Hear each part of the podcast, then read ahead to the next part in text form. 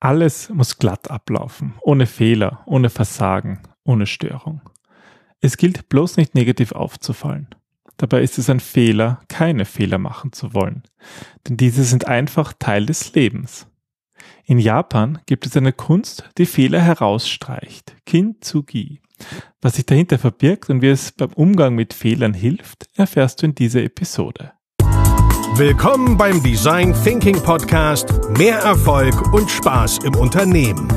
Hier gibt es Tipps und Tricks aus dem Beratungsalltag von Ingrid und Peter Gerstbach, damit du kreativer und erfolgreicher wirst und mehr Freude bei der Arbeit hast. Und jetzt geht's los. Viel Spaß! Hallo und herzlich willkommen beim Design Thinking Podcast. Hallo Ingrid. Hallo Peter. Herzlich willkommen, liebe Zuhörer und Zuhörerinnen.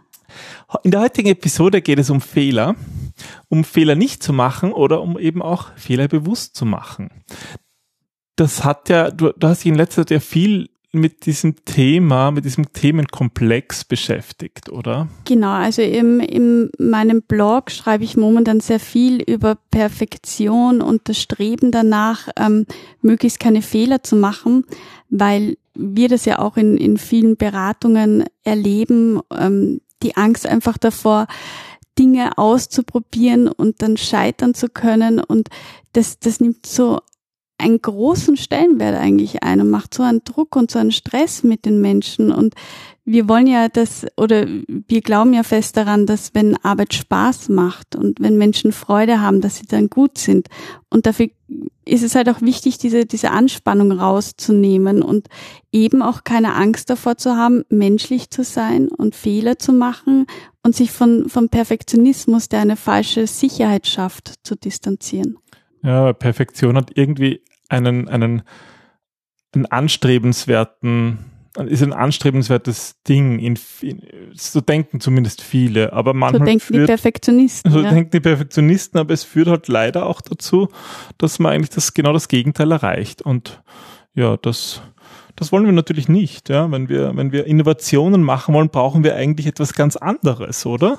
Also du wirst mit keinem Innovator sprechen können, der dir nicht eine immens lange Liste an, an Geschichten äh, geben kann, wo er gescheitert ist, wo etwas fehlgeschlagen ist, weil es geht bei Innovation gerade um Fehler, um Entdecken, um Ausprobieren, um Experimentieren.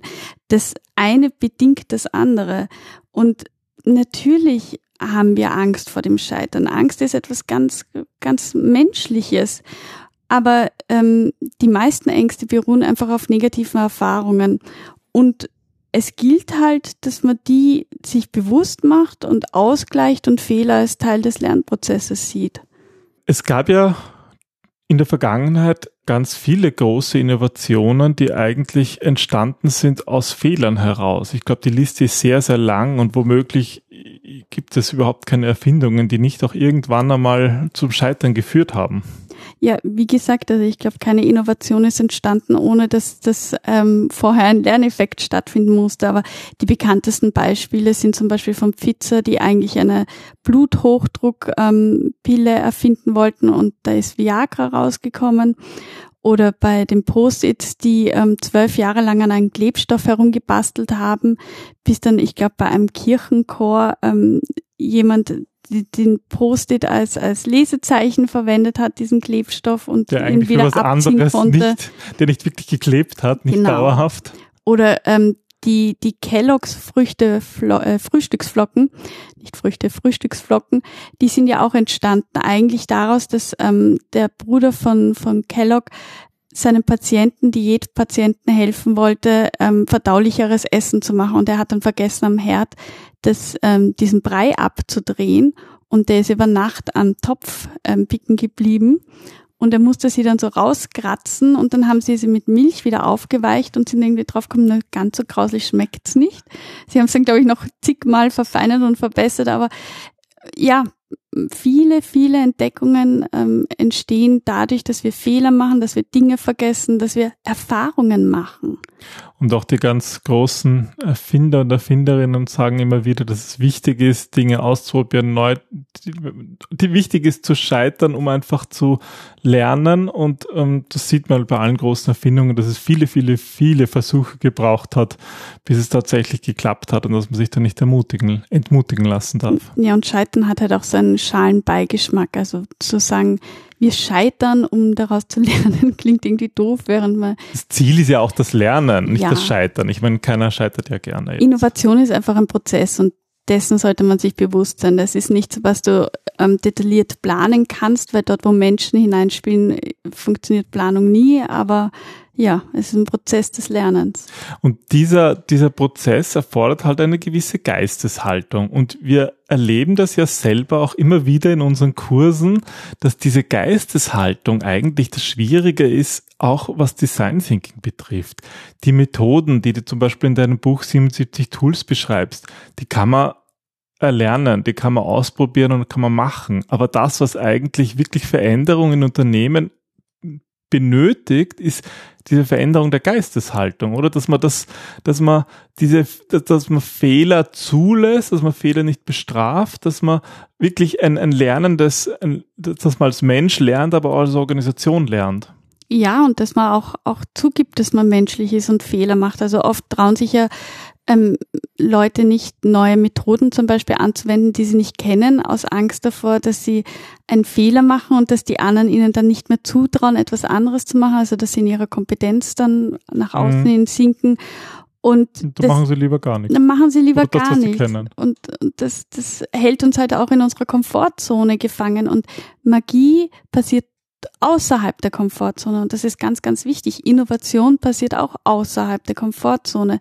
Und die können wir nur ähm, verlassen, indem wir uns trauen und neugierig sind und uns darauf einlassen, im schlimmsten Fall quasi nur zu lernen. Mhm. Das heißt, wir müssen irgendwie lernen, auch diese, diese Geisteshaltung zu verändern, um mit Innovationen erfolgreicher zu sein. Wir müssen eine neue Geisteshaltung entwickeln, damit uns das besser gelingt das ist halt, das ist halt auch immer so wichtig, dass ähm, Veränderung im Unternehmen, man muss auch selber beginnen, einmal bei sich, sich zu verändern, ja. Und wenn ich eine negative Einstellung habe zu Fehlern und Angst vor Fehlern habe und sage, ja, aber im Unternehmen wird das nicht gefördert, dann werden wir das auch nicht verlassen. Das heißt, mhm. du musst immer als Beispiel dessen dienen, was du eigentlich sein willst. Und da scheitert es oft. Wenn wir Angst vor Fehlern haben dann, und das nach außen schieben, wird sich nichts ändern. Das heißt, du musst einmal beginnen, dein eigenes Mindset rund um Fehler zu überdenken. Also es reicht nicht immer den anderen vorzuhalten und dem Unternehmen und das geht ja nicht. Es ist natürlich schön und ist auch leicht, aber es wird halt nicht zum Erfolg führen. Ja, und das ganze Unternehmen wird sich demnach auch nur ändern, wenn es die einzelnen Akteure darin tun. Es braucht immer einen Anstoß. Ja. Ja, und einen kleinen Anstoß möchten wir in dieser Folge auch geben. Und zwar, wir haben ja schon ähm, jetzt, jetzt darüber gesprochen, dass es um eine Geisteshaltung geht. Und es gibt eine Geisteshaltung oder eigentlich eine japanische Kunst, die sich genau ja, einen ganz einen ähnlichen Effekt annimmt und irgendwie sehr schön transformiert. Und zwar ist das die japanische Kunst Kintsugi. Genau, das heißt ähm, Goldverbindung und da geht es eigentlich darum, dass zerbrochene Keramik repariert wird und ähm, mittels ähm, eines Lacks diese, diese Scherben wieder ähm, neu zusammengefügt werden beziehungsweise fehlendes ausgeglichen wird. Und in diesen, in diesen Lack, in diese Kittmasse, da wird wird Gold oder irgendwelche andere wertvollen Metalle wie Silber oder Platin eingestreut. Und das sorgt halt dafür, dass diese, diese Verbindungen dass man die eigentlich ziemlich deutlich sieht. Also, dass mm, da halt dass zum Beispiel hervorgehoben wird. Ja. Ist hervorgehoben und hat man dann so einen Gold, so einen Goldrand dort, wo eigentlich diese Bruchstelle in der Keramik war. Ja, und das, ähm, die Idee dahinter ist, dass, dass ähm, man eigentlich nichts weggeben sollte, nur weil es scheinbar kaputt ist, sondern dass man dem einen neuen Glanz gibt und dass man genau dieses Unvollkommene hervorhebt. Und das, das Interessante ist ja, dass genau, wenn man das so macht, dass dadurch etwas Neues entsteht. Etwas, was eigentlich immer noch ähm, also die, die Schale ist immer noch benutzbar als Schale und sie ist halt auch dicht, aber sie ist halt was Neues und hat halt vor allem dieses, dieses neue Design. Ja, und äh, diese Aufwertung auch noch durch das Edelmetall. Ja, und, und das finde ich halt spannend, dass man nicht, man könnte natürlich auch hergehen, das ist ja sicherlich möglich, und versuchen, ein, ein Keramikstück möglichst perfekt zu reparieren, so dass man eben den Makel nicht sieht, dass man versucht, ihn zu verdecken. Das erzählt auch die Geschichte, wie es überhaupt zu diesem, zu diesem Denken gekommen ist. Okay, das war, ich, das war ein, ein Shogun ähm, im 15. Jahrhundert, Ashikaga Yoshimasa. Und der hat seine, seine Lieblingsteeschale zerbrochen. Ja, und angeblich wollte er sie halt unbedingt reparieren lassen, weil äh, jeder kennt das, die Lieblingstasse, da hängt man halt sehr emotional dran. Oh, das gibt's jetzt auch, ja. ja. So wie das Lieblingskleidungsstück oder die, das die schon zehnmal geflickt ist, aber weil man halt Erinnerungen daran hat. Und so war es halt auch bei ihm. Und ähm, er wollte eben diese Tasse unbedingt reparieren lassen und hat sie zurück nach China geschickt. Und dann bekam er irgendwie diese Tasse ähm, vollkommen mit Klammern übersät, komisch zusammengestampft wieder zurück, also so pseudo repariert. Also das war halt damals so, da hat man das schon irgendwie so kleben können, aber es hat halt nicht gehalten, deswegen hat man so über diese hat man so, Kleb Klammern so Metallklammern draufgegeben und das war halt hässlich, ja. Ist wahrscheinlich für eine Teetasse auch nicht sehr sinnvoll, wenn du dann heißen Tee einführst. Womöglich, ja. Gut. Na, auf jeden Fall war das dann der Anlass, ähm, dass er sich gedacht hat, das muss man doch auch anders auch lösen können. Und ähm, so wurde die Kintsugi-Technik erfunden. Und angeblich gab es dann ganz viele Sammler, die absichtlich ihre Tassen und Vasen und Keramik und Porzellan zerbrochen haben, um das dann extra neu zusammensetzen Wieder so zusammenbauen zu lassen. zu lassen. Und das ist halt irgendwie schön, wenn aus einem Makel plötzlich etwas Neues entsteht, in dem Fall ja eine neue Kunstrichtung das hat halt irgendwie was. Ja. Das ist, glaube ich, was, was, wovon wir uns was abschauen können. Und mir gefällt die Geschichte ja irgendwie auch, weil sie mal nichts Amerikanisches ist, sondern mal was Japanisches. Hm. Weil man hört so viel, ich glaube, die Amerikaner sind da ja auch anders, was Imperfektion betrifft. Die zumindest viele Startups haben verstanden, dass es wichtig ist, mal ins Machen zu kommen und nicht alles perfekt zu machen. Ich würde mal sagen, wir in Europa haben einfach eine lange Kultur eine viel längere und sind deswegen oft auf diese, auf diesen Perfektionsgedanken getrimmt. Und in Japan ist das, äh, ist das natürlich ganz anders. Die haben ganz andere philosophischen Background und dieses, dieser Kintsugi-Effekt, sage ich mal, der führt, der hat irgendwie etwas, von, aus dem wir doch was lernen können, oder? Ja, er hat auch Ähnlichkeiten zu Wabi Sabi. Das ist ähm, eine japanisch-ästhetische ähm, auch Kunst oder ein Konzept, eine Philosophie. Und die sagt, dass nicht die offenkundige Schönheit das höchste Gut ist, sondern eigentlich diese, diese verhüllte Schönheit, die Imperfektion. Ja, das ist halt irgendwie so, wie die Natur auch ist. Also ich meine, die ist ja nicht perfekt. Und wenn jetzt irgendetwas ein bisschen anrostet oder mit Moos bewachsen ist, dann hat das ja eine totale Schönheit. Und das ist hier gemeint mit diesem Wabi-Sabi-Konzept. Es bekommt seine eigene Geschichte, seinen eigenen Touch. Also wir haben ja im Design Singing Space auch ganz viele von diesen ähm, Dingen, die mit Patina versehen sind, irgendwie die absichtlich eben unperfekt, unvollkommen sind. Ja, die sind in dem Fall mehr, wir haben so, so indische ähm, ähm, Schüsseln und Töpfe. Die kommen auch tatsächlich aus Indien, also die, die sind dort, ähm, die sind zu uns ähm, exportiert worden. Ja, und die sind halt teilweise komplett verrostet. Also das ist halt ein Metall, was eben nicht diesen nicht aus Stahl ist oder aus irgendwelchen anderen Materialien, die, die nicht oxidieren. Aber sie haben halt, sind halt wunderschön. Ne? Und sie passen irgendwie in dieses industrielle Ambiente in unserem Space in der Bootfabrik. Und ich hatte auch einen Lerneffekt, sie sind nämlich nicht abgedichtet. Das heißt, als Blumenschüssel sind sie nur bedingt sinnvoll. Ja, man muss sich da noch was überlegen, wie zum Beispiel innen noch einen Innentopf zu machen. Aber irgendwie geben sie trotzdem nicht her, weil sie uns einfach gefallen. Ja. Also das heißt, diese, diese Philosophie von dem Kintsugi, die findet man, glaube ich, in vielen Kulturen. Und zum Beispiel, ich habe ja auch ähm, früher äh, viel Kampfkunst gemacht.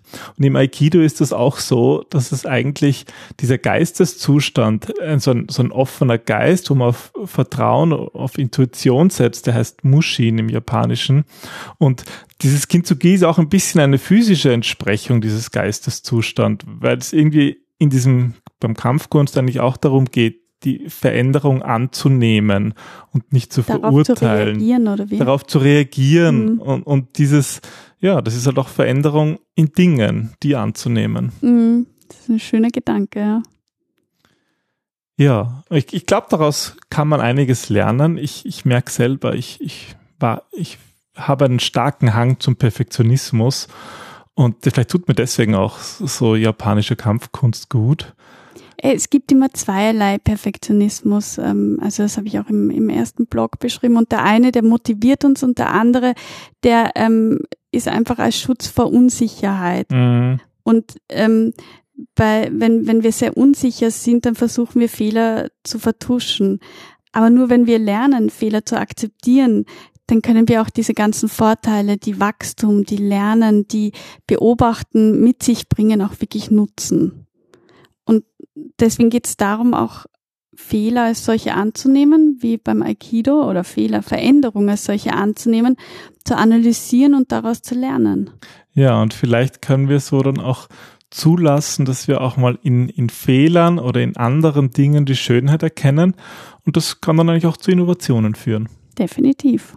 Lasst uns die Welt verändern. Genau. Viel Spaß dabei und wir freuen uns, ähm, von, von euch zu hören. Vielleicht habt ihr mal irgendwo etwas ja, kaputt gemacht oder etwas ganz etwas anderes bekommen, als ihr eigentlich erwartet habt. Und daraus ist aber trotzdem etwas Neues, etwas Gutes entstanden. Und über solche Geschichten freuen wir uns und vielleicht können wir sie sogar hier im Podcast teilen. Das wünschen wir euch, dass ihr das Schöne im Unvollkommenen erkennt, weil da gibt es wirklich viel zu entdecken. Genau. Ja, das war der Design Thinking Podcast. Vielen Dank fürs Zuhören. Wir sind Ingrid Gersbach. Und mein Name ist Peter.